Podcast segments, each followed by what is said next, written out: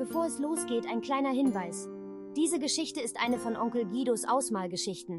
Willst du das passende Bild zu dieser Geschichte und vielen weiteren ausmalen? Dann suche dafür einfach nach Ausmalgeschichten von Onkel Guido auf Amazon oder klick auf den Link in den Show Notes und dann kannst du schon ganz bald drauf losmalen. Gleichzeitig hilfst du Onkel Guido dabei, kostenlos noch mehr tolle Geschichten zu veröffentlichen. Ganz vielen Dank und jetzt viel Spaß mit der Geschichte. Der lachende Wikinger. Es war einmal ein Wikinger namens Karl, der für seine gewaltigen Lachanfälle berühmt war. Man könnte sagen, er war immer für einen Spaß zu haben.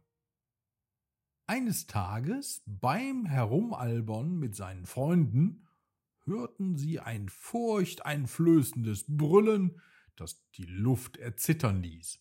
Aus dem Nebel tauchte ein riesiger, furchterregender Drache auf. Na, wer hat denn da seinen Bauch in die Sonne gelegt? rief Karl und lachte lauthals los. Seine Freunde zogen sich zurück, doch Karl stand da, strahlend wie ein Bäcker in einer Kuchenschlacht. Der Drache starrte Karl an und brüllte Ich bin hier, um dein Dorf zu verbrennen.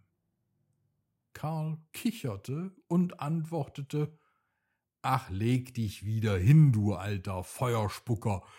Du machst doch nur heiße Luft. Und dann begann er zu lachen. Er lachte und lachte, bis sein Bauch zitterte und die Hügel ringsum hallten. Nun, was für ein Zufall. Der Drache hatte ein Geheimnis. Er konnte nicht widerstehen, wenn jemand lachte.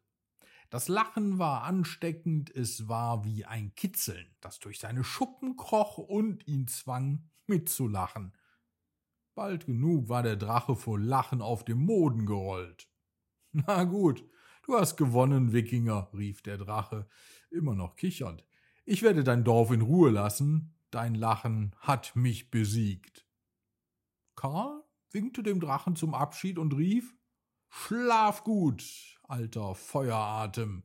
Dann kehrte er zurück zu seinem Dorf, lachend und singend, und alle feierten ihre unerwartete Rettung. So endete der Tag, an dem ein Wikinger namens Karl einen Drachen mit seinem Lachen besiegte. Und, falls ihr es noch nicht wisst, liebe Kinder, ein herzhaftes Lachen ist oft die beste Waffe. Gute Nacht.